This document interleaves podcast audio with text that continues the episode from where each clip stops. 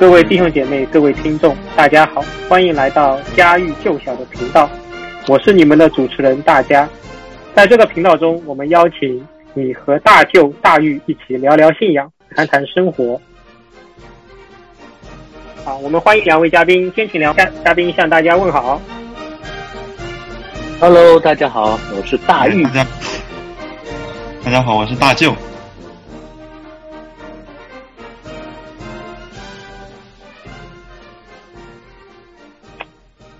圣礼是真教会的三大标志之一，也是神赐给我们我们的蒙恩之道。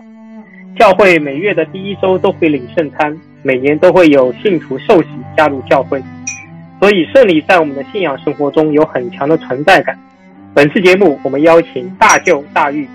我们要围绕大要离问答一百六十一问，一起聊一聊为什么圣礼有效，它的有效性的根源究竟是什么？大要力问答一百六十一问这样说：圣礼如何成为有效的救赎途径？答：圣礼之所以成为有效的救赎途径，并非因圣礼本身的能力，也不是因为施行圣礼之人的敬虔或动机产生任何功效，而仅仅是因为圣灵的工作与设立圣礼之基督的祝福。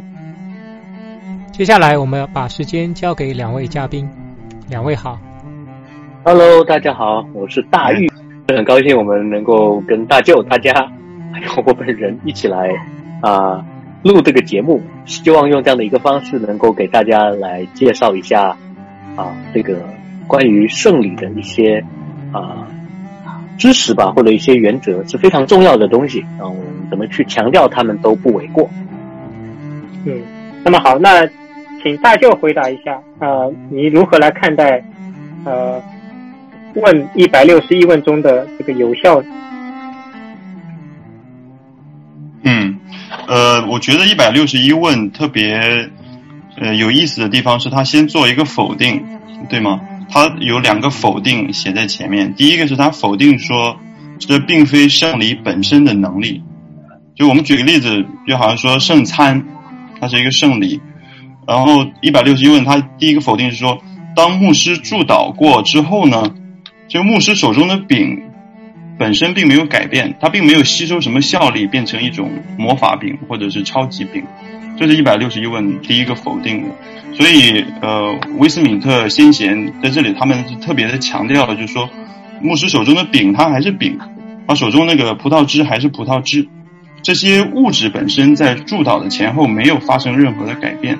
呃，因此圣餐的效力并不依附在这两样物品上面。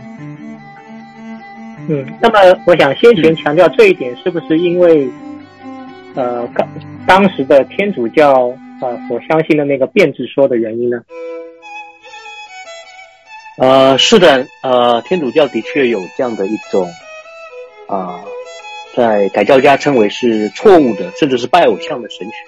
啊。你如果去观察天主教他们的主日崇拜，你会发现他们的一个大头啊，他们的着重点跟我们很不一样啊。咱们的这个着重点大头是讲到，我们花很多时间去啊讲解神的话语，去啊鼓励大家去应用神的话语啊，但是他们是。啊、讲到也有，但是更多的时间会花在啊、所谓的这个啊、弥撒方面啊，其实就是他的这个圣餐礼啊。那他的一场这个圣餐办下来，不管是规模、仪式啊、豪华程度啊、这个复杂的状况啊，都比我们这个要啊、这个怎么说呢？就是时间上还有这个啊各方面的细节上要多得多。对他们的弥撒，其实我接着大玉的话说啊，他们的弥撒其实就相当于一次小型的献祭，呃，跟咱们不一样。咱们领受饼和杯、领受圣餐的时候，我们向上帝献上的是感恩，对吗？但他们在施行弥撒的时候，其实向上帝献上的是耶稣。那按照他们的呃弥撒，他们每次都要献耶稣啊、但是希伯来书告诉我们说，基督只一次将自己献上，就把这事成全了。对，所以我们也知道这个是不对的。他们也不可能真的把耶稣在每一次弥撒的时候，呃，都再献一遍。但是他们相信，呃神父执行这个仪式的时候，就等于真的把耶稣再一次献给父神，啊，再一次为我们除罪。所以，我们如果看天主教的信仰和他们的神学，啊，到处都流露出一种，啊，对于你刚才所说，基督那一次献祭，那一次已经完成的献祭，他们到处都流露出一种，啊，对那一次献祭的不信，啊，就比如说他们的另一个圣礼——忏悔，英文叫 penance。这个圣礼背后的理念就是，你信耶稣的时候，你所有的罪都偿还了，对吗？所以那个时候你找到了一根救命的稻草，那可是你信主之后，你又会犯新的罪，那你当你犯新的罪的时候，这下就糟了，你之前找到那根救命的稻草也折断了，因为你又犯了新的罪，那怎么办呢？啊，只有找第二根救命的稻草，而第二根救命的稻草就是忏悔这个圣礼，这是他们的神学。所以你发现了吗？他们的圣礼观的背后，圣礼。和基督是分离的，他们相信圣礼本身就有一种效力，是独立于基督和基督在历史中已经完成了的救赎的。对，所以他们其实有一个词哈，这个我卖弄一下拉丁文，叫做 opera operado，啊，它的意思就是啊，这个果效从工作而出啊，或者叫执行之功。啊，也就是说，这个恩典呢，用这样的这个执行之功的方式，临到任何一个啊接受啊这样的一个呃这个圣餐的啊受众的身上啊。举个例子，你如果今天生病了啊，那在医院里面你昏迷不省人事，天主教的人会相信说，在这个情况下面啊，你你还没有信主。啊，然后呢，这个神父就会给你施洗，然后你就可以因着这个洗礼重生了。所以你重生的能力是从哪里来的？是从洗礼出来的。啊，实际上这个想法还，嗯，怎么说？反映在许多的方面啊。我以前住在啊国外的时候呢，就是我从我家到学校的路上有一个天主教堂，然后我每次开车路过那个教堂的时候。我就会发现啊，差不多每天八点钟的时候，就是那个教堂的停车场的车是满满，我就觉得很有，呃，很有意思。为什么这些人一大早就来聚会吗？啊，后来我我仔细一看，看他旁边的这个有一个小的这个牌子啊，上面写的是每日清晨的弥撒，啊，也就说这个天主教会他每天早上啊，可能七点半到八点钟，他都发一场弥撒。啊，所以这些虔诚的天主教的信徒呢，他们就会每天可能七点半，啊，吃完早饭就赶紧到教会去领受一下这个从圣餐来的祝福，啊，所以他们就会带着一种好像是属灵的奇妙的能力去到他们的工作里面，他们就会相信这个这个祝福可以真的有一个魔力，让他们今天可以凡事亨通，啊，这个就是他们啊对弥撒或者是圣礼的一种相信，所以马丁路德会。啊，非常严厉的责备他们说，这是一种拜偶像的行为，这是一种迷信。嗯，对，是的，我我觉得我们在这个地方说了蛮多关于天主教的他们的信仰。那我们弟兄姐妹可能会以为这是天主教的错误啊，他们就像路德说的，有这样的迷信，真是太糟糕了。但其实这个事情不只是天主教才有，嗯，我以前在的家庭教会。虽然是一个新教的教会，对吗？老一辈的家庭教会，但是虽然明着说在神学上明着说他们也是反对变质说的。那有一次，呃，领圣餐分杯的时候，那个杯里面的葡萄汁不小心洒在了地上，结果那个教会的带领就直接跪在地上去舔洒在地上的葡萄汁，并且很痛心的说：“哎呦，这是主的血洒在了地上，不能让它浪费。”我想这多少表达了，呃，他们的神学，就是内心其实还是更认同变质说的，内心还是更愿意相信说圣礼本身具有效力，啊，这个其实就是一百六十一问呃第一个否定呃特别否定的那个内容。嗯，谢谢两位的分享。那这里这一问里面还有一个否定是呃谈到了教会的带领，所以刚才你们说天主教。他们真的是相信神父的祝祷能让饼变质，饼和杯变质。那神父在这个圣礼中的地位，想必就非常重要了。是的，这个是不言而喻的。神父在他们的世界观里面，跟咱们的新教的牧师不可同日而语。举个例子啊，咱们领圣餐的时候，是派发的弟兄姐妹传给你呢，还是你们彼此传递呢？呃，有时候是派发的弟兄姐妹给我，有时候我们几个挨着坐，就彼此传递一下呗。难道这还有讲究吗？啊，很有讲究。咱们的不讲究，恰恰流露出我们背后的神学，就是我们相信圣餐其中一个含义，在于圣徒的相通，对吗？我们作为基督的身体，一同的来领受，呃，他的身体，来领受他蒙约的血。保罗说：“我们同饮于一位圣灵。”所以威斯敏特先贤在讲圣餐的讲圣餐的信条里，特意引用了呃这节经文，就是我们同饮于一位圣灵，因为他们相信这句话是保罗的意思。保罗在这个地方是想到了圣餐本身，就是在我们在圣餐这个仪式里面啊，在圣灵里，我们彼此在主面前这种真实的相通、真实的相交得到了表达。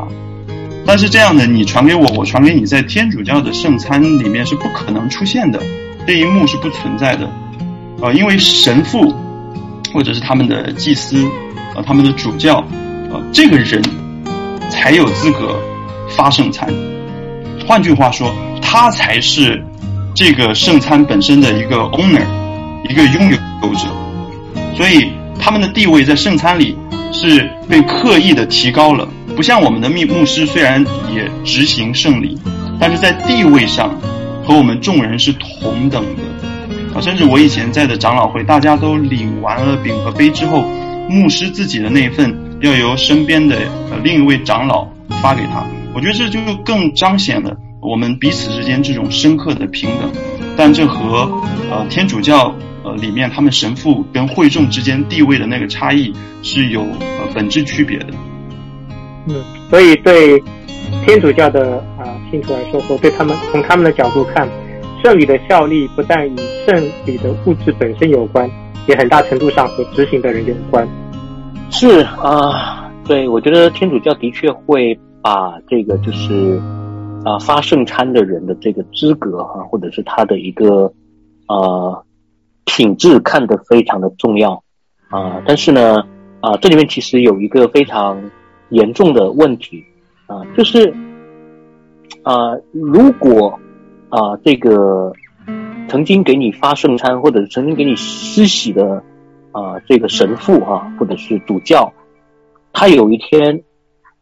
跌倒了，或者他有一天犯了重罪啊，或者他有一天这个被盗了，他就啊不幸了，那请问施行在你身上的这个圣礼还算不算数啊？如果这个圣礼如此的依赖这个人啊，才具有有效性。那么这个圣礼到底还算不算数啊？所以这个时候，这个就变成一个对他们而言非常棘手的问题啊。但是在啊新教的这个神学里面，或者宗教改革的神学里面呢，这件事情其实就很容易解决。呃，改教家们就会呃坚决一致的说算数啊。为什么算数？因为圣餐的效力不来自于。这个饼和杯啊啊，洗礼的效力不来自于这个水本身，而是来自于饼和杯以及洗礼的水后面啊所指向的那个不动摇的福音啊，所以这个是真正的根基，这个是真正的实体啊，我们要讲啊，所以这个是非常需要强调的。不过我要再说一次，这不是天主教独有的现象。啊，或者说天主教最后变成这个样子呢？只不过是人性使自然哈。啊，新教的教会历史中也出现过类似的现象，啊，只不过是没有像天主教那样的一种规模和体制化啊。我们的这种罪性都让我们非常习惯或倾向于去啊仰望人啊，依赖人啊，依赖一个啊非常崇高的、非常非常强有力的这样一个形象啊。但这个是一个啊一个问题。对。我想接着大玉的话说，就是天主教因为这个一百六十一问他第二个否定就是否定执行圣礼这个人本身的敬虔，所以呃刚才大玉也提到，其实天主教圣礼它这个效力一部分是建立在执行圣礼之人在教会的这个地位，对吗？他是神父，他是主教，所以只有他才有资格去做这件事情。那在我们新教的历史当中，虽然我们嗯本能上是去呃和天主教呃相反的。不去效法他的这个错谬，但是我们，因为我们人性是一样的，我们也出现过类似的情况，只不过不是建立在这个人在教会的体制地位上，更多的是这个人在教会中的属灵地位，对吗？我们不会呃把一个人呃这个明文规定像天主教那样的把他举得很高，但是呃举个例子，在我们呃家庭教会的。呃，尤其是老一辈家庭教会里面一些带领者，他在教会里面非常的有影响力，在执行圣礼的时候呢，他可能呃会呃做一些呃情感上面的煽动，呃，包括我自己以前参加过的一些传统的家庭教会就有这样的习惯，在呃领饼和杯将他们分别为圣的时候，一定要搞得非常的悲情，大家都要因为这位带领。啊，他讲的如此的感人，如此的煽情，大家都要哭，仿佛大家不哭的话，这场这场圣餐的效力就不够强一样。啊，那会众情绪的这个波动，呃，其实基本上就取决于这位带领者本身他情感煽动的能力。这个其实是同样的错误，和天主教在天主教在这件事上的错误是本质上是一样的，只不过是另外一种体现。啊，我们可以把它。当做另外一种变体而已。嗯嗯，对我我想到有一个弟兄跟我开的玩笑，他说：“哎呀，我发现啊，去参参加这个教会的啊圣餐礼拜的时候，最好感冒啊。为什么感冒呢？因为感冒你就带着一种这个你你会吸鼻涕，你会带着一种一种鼻音、一种哭音去去祷告、去去说话啊，我感觉特别的属灵啊。啊，那当然我们啊啊。”玩笑归玩笑哈，我们不要陷入另一种极端。什么极端呢？就是哥林多教会的一个错误啊，圣礼的执行还是要有秩序、有规矩的啊。保罗特别在哥林多前书十四章也说，凡事要规规矩矩的按着秩序而行，对吧？啊，哥林多人当年领餐的时候啊，他想吃什么就吃什么，想拿啥就拿啥啊。保罗说，这不是领主的餐啊，这是一种混乱啊，没有秩序。啊，这是完全不顾自己的肢体的啊，这样的一种行为啊。不过这一问讨论的是圣礼效力的问题。那这件事情我们必须还是要说啊，再强调、再重复一下，就是圣礼的效力呢，不来自于任何一位教会的带领者，而是唯独来自于教会的头啊，那位设立教会的啊大首领啊，哪怕一个牧师啊，私底下是一个不敬畏神的人。甚至，啊，是一个没有重生的啊，你看应该说假信徒吧，对吗？那这样假信徒呢，严严格意义上来讲也是假牧师啊。他把这个牧师当做一个一个谋生的职业啊，甚至他执行圣礼的时候，他都不了解这个属灵的意义，也不关心这个。但是啊，我们要强调说，只要他按着教导啊，他将神的话语宣讲出来啊，他将这个呃圣礼。按照圣经去施行出来，那对于那些凭着真信心去领受这个圣礼的信徒而言呢，他们仍旧是借着这个圣礼得到了神的恩典。所以这个跟啊这位假牧师啊假传道啊，或者是啊这个没有重生之人啊，他个人的品质、个人的这个啊在神面前的地位啊，我应该说是没有直接的关系的。啊，圣礼的效力唯独于来自基督啊，以及啊基督所成就的福音。嗯，想不到这个问的背后两个否定有这么丰富的内涵和历史。那说完这两个否定啊，这两个假的基础啊，想请问两位能不能再说说啊，胜利效力的真的基础是什么？嗯，要不这个大舅来说吧，大舅来总结一下。这个大玉刚才其实已经提到了两次哈，我觉得他说的特别好，就是圣礼的效力唯独来自圣灵的工作，那么和设立圣礼的基督本人的祝福。所以我们要相信，这个就给我们信心。就任何一个真正呃信仰主耶稣基督的人，当他按照基督的教导领受圣礼的时候，圣灵真的会做这样一份恩典的工作。圣灵会透过这些彰显基督的事，啊，包括洗礼也好，饼和杯也好，真实的把基督呈现在这位领受之人的信心面前。所以，呃，咱们虽然坚决反对圣礼本身有效力这种错误，但也不要陷入另外一个极端，认为啊，那圣礼就不过是一个仪式，做做就算了，啊，不是这样的，这两个都是错误。我们相信，因着圣灵的工作。因着设立圣礼的基督本人的祝福，圣礼真的是咱们信徒蒙恩的管道，这是主给我们的应。嗯，谢谢两位的分享。那我想最后啊，我可以请两位每个人用一句话来勉励啊弟兄姐妹们。如果下一次啊要领圣餐啊，在领圣餐之前啊，他们啊你们有什么话要勉励他们吗？每个人可以分享一句。嗯，我会说，呃，带着对神话语、对基督的福音的信心啊，坚定不移的相信，这个就是我生命的粮啊，这就是我啊啊能够过一个得胜的、成熟的。啊，或者是不断成长的基督徒生命的一个关键，啊，就是这个福音。那我现在要去领受圣餐，啊，圣餐就是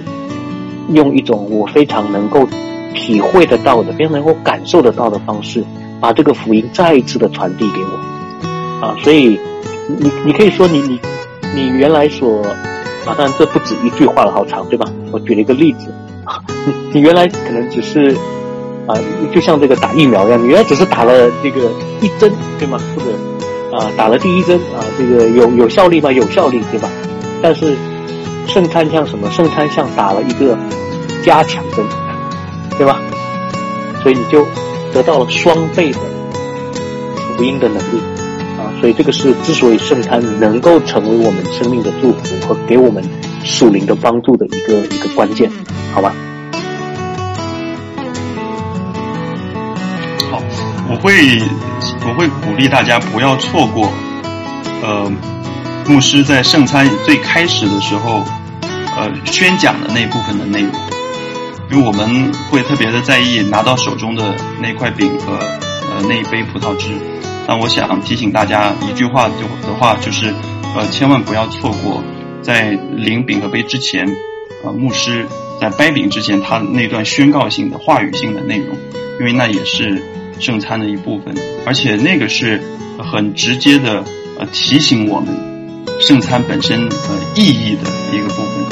呃，所以就像我们今天聊了这么多，呃，既然一百六十一问很明确的说圣礼本身的效力不在于那个物质，